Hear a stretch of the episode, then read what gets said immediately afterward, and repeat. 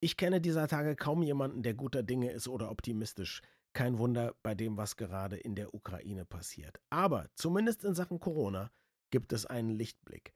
Was, wenn wir uns möglicherweise in den letzten Wochen und Monaten immer auf die falschen Indikatoren konzentriert hätten, wenn es darum geht zu schauen, wie gut und wie lange hält eigentlich unsere Immunität an? Was, wenn es etwas in unserem Körper gäbe, was jetzt schon längst fit ist, dafür Corona und verschiedene Varianten davon bis in alle Zeit zu bekämpfen? Es könnte sein, dass genau das der Fall ist. Und darüber wollen wir heute sprechen. Viel Spaß! Das Gehirn und der Finger. Was in unseren Köpfen und Körpern so vor sich geht. Ein Podcast mit Dr. Magnus Heyer und Daniel Finger. Was macht uns eigentlich immun? Und woher wissen wir es? Und können wir uns darauf verlassen? Ich habe ein paar Studien gefunden oder Hinweise auf Studien, die mich interessiert haben, aber die ich nicht so ganz verstanden habe. Ich bin ja auch nicht das Gehirn, ich bin nur der Finger. Deswegen hat der flinke Finger sie an Dr. Magnus Heyer weitergeleitet. Und Magnus, du hast es dir angeschaut. Es geht darum, dass die T-Helferzellen, wenn ich das richtig verstanden habe, in unserem Körper sich bei einer zukünftigen Covid-19-Infektion erinnern. Mensch, dagegen hatte ich doch mal Abwehrkräfte und die dann produzieren. Das hat nichts damit zu tun, wie viel Antikörper nach einer Impfung zum Beispiel oder nach einer Infektion aktuell irgendwie noch im Blut vorhanden sind. Ist das schon mal grob richtig, was ich gerade gesagt habe?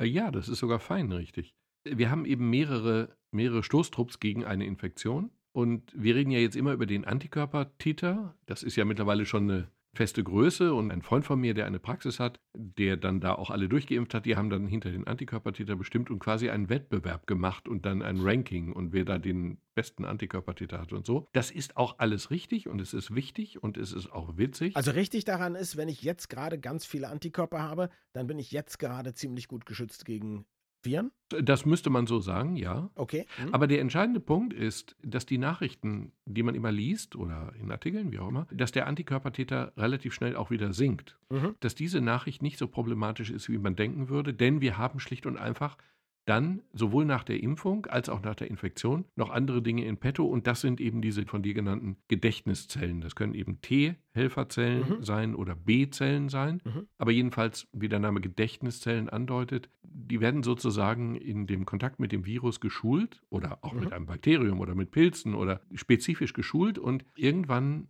verschlankt das Immunsystem sozusagen seine Vorräte und legt kleine, aber sehr schnell reagierende Zellen auf Halde.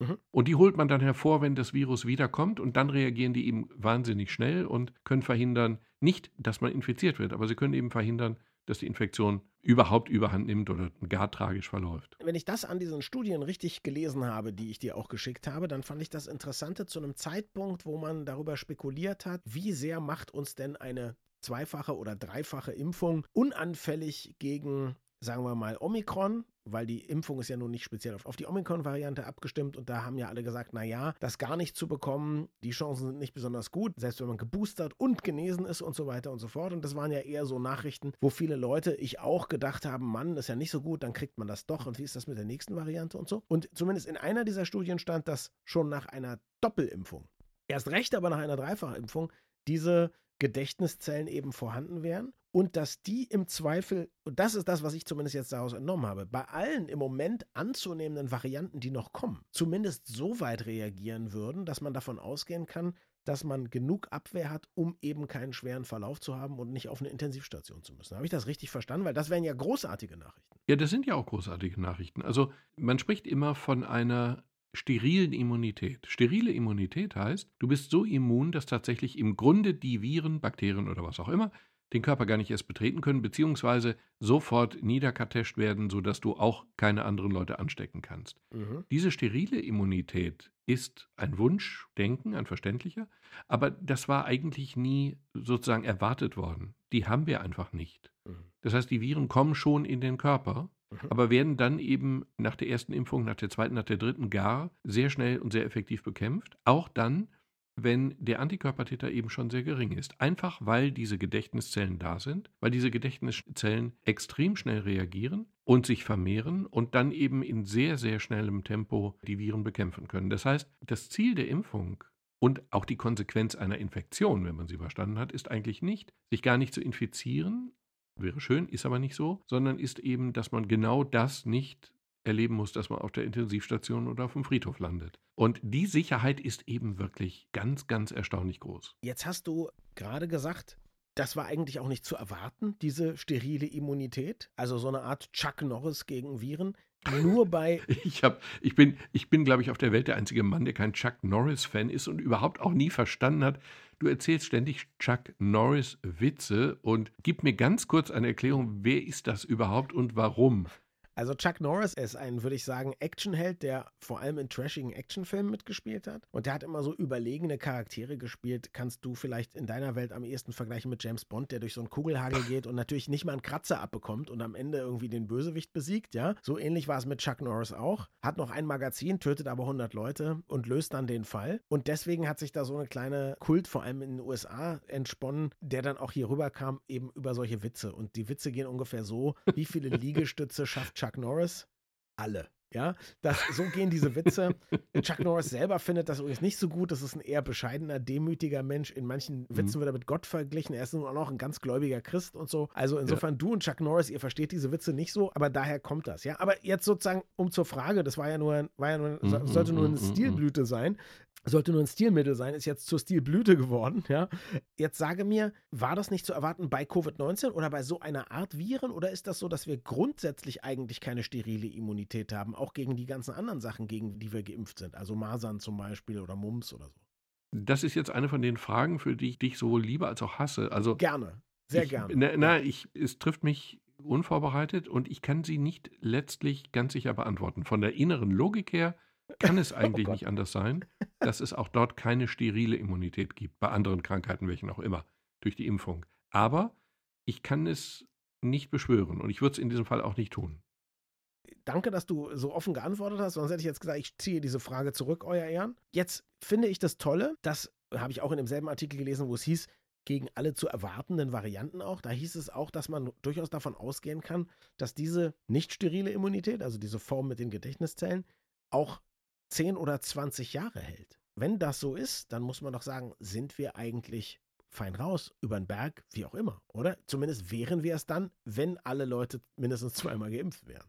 Oder mehrfach die Krankheit bekommen haben, weil man darf ja nicht vergessen, die Impfung bietet einen sehr effektiven, aber einen sehr schmalen Schutz. Also die Impfung zielt ja auf ein kleines, mhm. es ist im Grunde egal, welches man nimmt, aber man hat sich eben für dieses Stachelprotein entschieden. Die Impfung zielt ja nur auf dieses Stachelprotein des Virus hin und ist insofern relativ mhm. spezifisch. Eine Infektion führt ja dazu, dass das Immunsystem sehr viel breiter reagiert, weil es ja eben nicht nur auf die Stacheln reagiert, sondern auf alle möglichen Bestandteile des Virus. Auf der anderen Seite scheint die Impfung durch ihre Präzision auch länger zu wirken und besser zu wirken und schneller zu wirken. Das ist alles aber noch nicht abschließend verkündet sozusagen. Das sind alles noch große Fragezeichen dabei. Aber grundsätzlich besteht die Hoffnung, dass tatsächlich der langfristige Schutz, der Schutz vor schweren Verläufen, nicht die sterile Immunität, sondern der Schutz vor schweren Verläufen, dass der tatsächlich durch diese Gedächtniszellen gegeben ist, sodass wir der Krankheit auch wenn es eben länger her ist seit der letzten Infektion oder der letzten Impfung, dem nicht so hilflos ausgeliefert sind, wie jetzt vorübergehend befürchtet wurde. Also der Antikörpertäter alleine mhm. ist kein eindeutiger Marker dafür, ob wir gut oder schlecht geschützt sind. Jetzt sind wir beide ja, du und ich, immer noch bekennende Impffans. Wir wollen, dass alle, für die es irgendwie in Frage kommt, sich mehrfach impfen lassen. Wir haben uns selber total schnell impfen lassen und so. Und bisher habe ich zumindest auch immer gesagt, hey, ich will auch sofort die nächste Impfung haben, wenn die auf Omikron abgestimmt ist und so weiter und so fort. Was ist denn, gesetzt den Fall, die Studien, die ich dir geschickt habe, entpuppen sich alle als richtig und werden bestätigt. Und die Annahmen sind dann auch bestätigt daraus. Was wäre denn dann als jemand, der selber in Kirchen und Fitnessstudios und was weiß ich, demnächst wahrscheinlich auch, auch noch auf Bowlingbahnen und Table Dance Bars impft, impft. Was würdest du denn sagen? Kann man sich das dann sparen? Sollte man zu Beginn des Winters oder im Herbst vielleicht dann doch nochmal eine Impfung machen, um den Antikörpertiter auch hochzuhalten und sicherheitshalber die Memory-Zellen aufzufrischen? Oder lassen wir das alles in Zukunft und vertrauen auf unsere Gedächtniszellen? Was wird der richtige Weg sein? Das werden wir dann wissen. Und wir wissen es heute ausdrücklich noch nicht. Und die Empfehlung heute ist mhm. einfach die, dass man nach der dritten, nach der ersten Boosterimpfung, also nach der dritten Gesamtimpfung, dass man eben tatsächlich nach drei bis sechs Monaten eine weitere Impfung anhängt. Nun kann man sich taktisch überlegen, ob man so lange wartet, bis es eben einen Omikron-spezifischeren Impfstoff gibt, aber das wird noch wahrscheinlich dauern, bis April, Mai oder so. Und bis das dann ausgelaufen ist, dann wirklich vielleicht bis im Juni. Also so lange würde ich vielleicht dann doch nicht warten. Ich würde im Moment tatsächlich für eine Auffrischung nach drei bis sechs Monaten plädieren. Und übrigens, nachdem du so charmant, aber mit einem Hauch von Ironie von der Table Dance Bar und so gesprochen hast, wo ich alles impfe, darf ich kurz einen Pöbeleinschub machen? Äh, na klar. Folgenden Vorgang verstehe ich nicht. Wir beklagen alle und wir beklagen zu Recht die immer noch niedrige Impfquote. Wobei die Zahlen ja nicht ganz realistisch mhm. sind. Man kann ja nur nicht die mitzählen, die man gar nicht impfen darf. Also die unter Fünfjährigen darf man nicht mitzählen. Mhm. Und die dann bis Zwölfjährigen ist dann auch eine Frage, ob man die im gleichen Topf sozusagen mit der gleichen Empörung mitzählt, wie man die Alten mitzählt. Also tragisch, gefährlich, ja. lebensgefährlich ist es eigentlich vor allen Dingen bei den Älteren, die ungeimpft sind. Und wir beklagen das und wir beklagen das auch irgendwie zu Recht, aber wir tun einfach überhaupt nichts dagegen. Also ich habe in Kirchen geimpft. Das war eine Idee bei uns zu Hause in Kastrop, haben wir die erste Kirchenimpfung gemacht. Stimmte am Ende nicht, weil dann plötzlich Kollegen aus dem norddeutschen Raum sich gemeldet haben, ganz netter Typ und sagte, also Sie impfen? Ja, das mache ich schon lange hier, Himmel. genau, wir impfen schon ewig, also schon längere Zeit in Kirchen. Aber ich hatte davon nichts gehört und die hatten dann eben durch einen Zeitungsartikel von uns gehört. Und es ist ja auch kein Nein, Fettrennen, nein, nein, sagen. überhaupt nicht. Ich hätte mir gewünscht, dass viele andere den Gedanken übernehmen. Passierte überhaupt nichts. Mhm. Ich war in der Moschee, ich war in Kirchen, weil die Leute da sind und ich habe da Leute erreicht, die bisher nicht geimpft waren. Und jetzt möchte ja. ich am kommenden Samstag in einem, ich möchte es nicht so hart formulieren, aber wir haben einen Stadtteil in, in Castrop-Rauxel, also da wohnt nicht die finanzielle Elite und auch nicht. Du scheust äh, zu Recht das Wort Unterschicht, weil du nicht abgestempelt werden möchtest als Snob. Ich scheute zu Recht das Wort abgehängt, weil ich nicht abgestempelt werden wollte. Nur okay. Mhm. da ist der Anteil der Ungeimpften sehr groß. Und es kann doch nicht allen mhm. Ernstes sein, dass wir nicht auf den Gedanken kommen, genau da hinzugehen. Ich möchte da am nächsten Samstag impfen. Ich werde dort in den großen Wohnblöcken den Leuten schlicht und einfach Zettel in den Briefkasten schmeißen mit ein paar Freunden zusammen. Und ich werde denen, ich glaube, wir verlosen drei Gutscheine a 50 Euro für ein Restaurant, was es aber in dem Stadtteil leider überhaupt nicht gibt, sondern das muss dann ein Restaurant woanders sein. Dann verlosen wir unter den Geimpften drei Gutscheine. Gut, die dürfen ja raus. Ne? Ja, die dürfen raus. aber es, ist, es macht mich ja. wirklich fassungslos und wütend, dass wir Mediziner im Grunde immer noch nur darüber nachdenken, in unserer eigenen Praxis zu impfen. Und nicht da, wo die Leute sind, die eben ungeimpft sind. Das ist doch in einer Weise naheliegend.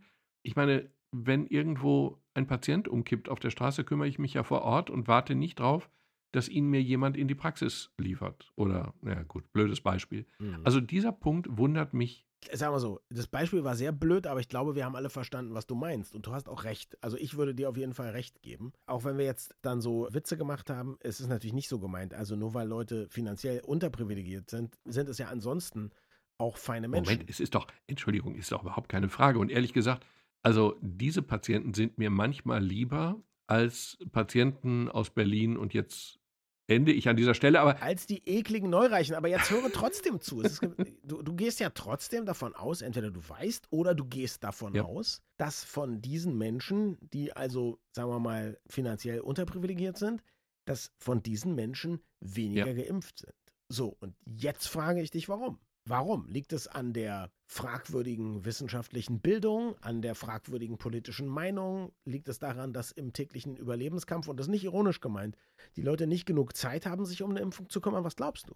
Das ist eine schwierige Frage. Ich habe auch keine Statistik, die das beweist, dass es erstmal so ist, wohlgemerkt. Aber ich meine, du versuchst ja mit dem möglichen Gewinn eines 50-Euro-Gutscheins dagegen vorzugehen. Das würde ja bedeuten, die Leute machen es zumindest nicht aus Prinzip nicht. Nein, nein, bei den Leuten, die es aus Prinzip nicht machen, kannst du mit keinem Gutschein locken. Mhm. Aber das gab es ja an mehreren Stellen, dass du, also auch bei uns in Kastrop gab es das schon, bei der Caritas oder so, da bekamst du dann irgendwie Kaffee und Kuchen oder so. Dagegen habe ich auch nichts. Warum Aha. auch? Warum sind die Leute nicht geimpft? Ich glaube, dass die zum Teil eben einfach andere Probleme haben. Das verstehe ich auch. Und ich glaube, mhm. dass sie zum Teil, und das hat eben auch Sprachenprobleme, wenn sie eben einfach kein Deutsch können, dass sie zum Teil einfach auch informationsmäßig abgehängt sind. Also wirklich abgehängt ja. sind. Und es gab mal einen Fall, den hat mein Bruder bemerkt, das klingt banal, aber es war nicht so banal. Es gab irgendwie mal einen Streik im öffentlichen Dienst, Busse fuhren nicht, Punkt. Mhm. Wurde tagelang vorher in den Medien angekündigt. Und dann ging der am Busbahnhof vorbei, an dem Tag, an dem keine Busse fuhren, was jeder wusste. Und dann waren da tatsächlich mhm. einige Leute, die erkennbar wahrscheinlich einen türkischen Hintergrund hatten.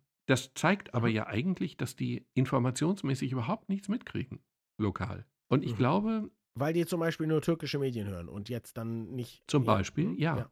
Oder vielleicht gar nicht so richtig Medien hören. Oder nur Unterhaltungsmedien und keine Informationsmedien hören. Ich könnte mir vorstellen, dass es erstaunlich viele Leute gibt, denen im Grunde zu Corona nicht wahnsinnig viel einfällt. Die wissen, dass es irgendwie ein Problem gibt, aber nicht sehr viel über das Problem selber wissen. Ich glaube, dass es mhm. wirklich Leute gibt, die auch niemals direkt angesprochen wurden in Sachen Impfung. Und diese Leute mhm. möchte ich eben erreichen. Ich möchte sie erreichen, da wo sie wohnen. Und vielleicht geht es völlig schief und da kommt keiner, aber vielleicht kommen auch ganz viele. Und wenn ganz viele kommen, dann werde ich noch wütender. Und zwar nicht über die Leute, sondern über die, die diese Leute nicht ansprechen. Und wahrscheinlich auch auf dich selber, dass du es nicht schon längst ja. gemacht hast. Auch das, ausdrücklich. Jetzt weiß ich natürlich dann gar nicht, was ich dir wünschen soll, aber ich glaube, ich wünsche dir trotzdem und, und allen, dass viele Leute kommen und sich impfen genau. lassen. Und ich meine Gutscheine auch wirklich verlosen muss und nicht auf die drei Leute verteilen kann, die da kommen. Du hast gerade eben gesagt, im Moment bleibst du quasi jemand, der denkt, man sollte sich regelmäßig impfen lassen. Aber trotzdem, also mein Gefühl ist, das sind ja auch gigantische Kosten, diese vielen Impfungen und so weiter und alle werden wir eh nicht erreichen.